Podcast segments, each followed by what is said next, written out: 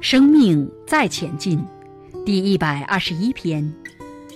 见性还要懂人性。六祖坛经的主角是六祖慧能。那时五祖想把衣钵传给下面的人，就让大家各写一份寄语，谁见性了就传给谁。门下的人觉得非神秀莫属，神秀觉得万一没有见性，岂不很丢脸？就三更半夜起来，写了“身是菩提树，心如明镜台，时时勤拂拭，勿使惹尘埃。”早上醒来后，大家看到这四句寄语，觉得很有境界。五祖弘忍出来看到后，没有说没见性，只是说写得很好，依此修行持诵可以受大益。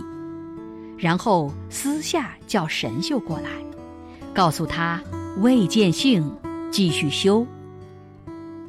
很多弟子就在持诵这首偈。慧能听了说：“带我去看看。”他来了后。没有登台入室，只是在厨房做帮工，所以说厨房组是慧能组。慧能说：“我也有一计，帮我写，因为慧能是不识字的。”人家就说：“连字都不会，还有一计？”他说：“下下人也有上上智，菩提本无树。”明镜亦非台，本来无一物，何处惹尘埃？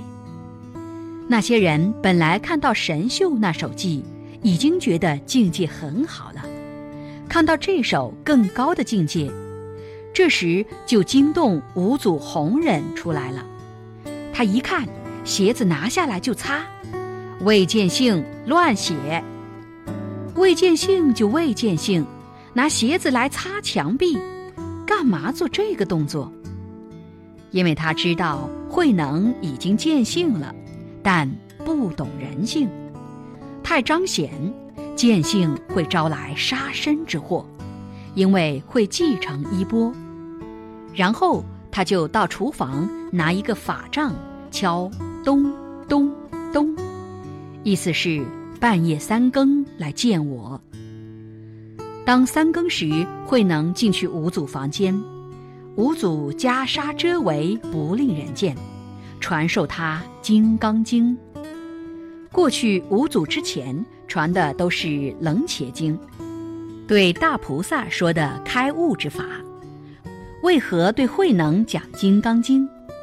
另外一个境界，破一切相，而慧能不认识字。三更半夜还袈裟遮围，不令人见，必然有无法言语的秘密，必然有无法告诉的内容在里面。就像无有正法掩藏，涅盘妙心，实相无相，微妙法门，不立文字，教外别传。传给你了，赶快跑，因为别人会来追杀。这时候是慧能第二次见性，之后他逃了整整十六年，藏在猎人队里面。那是个大染缸和大红尘，他在那里见人性，更见性，在那儿大彻大悟。之后因缘具足出来弘法，这是慧能第三次见性。所以各位。要弘法立身啊，更要懂人性。我讲课都是从大家那里讲过来，因为我懂人性。各位，你读了这么多圣贤书，懂这么多的道理，你懂人性吗？妙用得了人性吗？你用什么来妙用人性？听过《济公传》里的济公背新娘吗？济公看到那座山快发生山崩了，旁边有个村落正好在嫁娶新娘，没有台风，没有地震，没有暴雨。如果说等下要山崩，谁会听呢？济公新娘一背就跑，大家一看非常愤怒。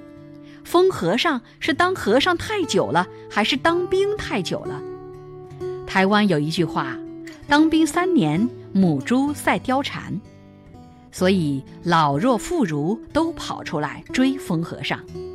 当济公看到这些村民都跑到安全地方的时候，新娘一放，马上就跑走了。这时一下就山崩灭村了。如果你是那些村民，今天真倒霉，村庄因山崩而灭，新娘又被疯和尚背走了。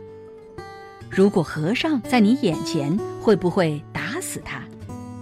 所以济公是用什么把人给救出来？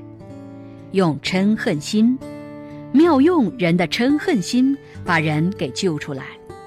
但这时不能和人讲道理、邀功，这就是懂人性、妙用人性。《妙法莲华经》有个三界火宅的故事，有个大宅子全是木造的，只有一个出口，有个老人和一群孩子在一起。老人看到一个地方正在冒烟，生活经验告诉他，这时不能冒烟的。唯一的可能就是火灾，但孩子们不知道什么是火灾，好奇可能会跑去看，讲得太严重可能会躲起来，说也不是，不说也不是。这时老人家就说：“孩子们喜不喜欢那些大白马车、大白羊车，上面挂满珠宝、玉石、玲珑，就在门外的大树下。”喜欢的就跟我走，所以一句话就把孩子们带到门外安全的地方。他妙用人们的贪爱之心，把人救出来。所以了解自我，降服得了自我，能够妙用自我；了解人心，降服得了人心，能够妙用人心。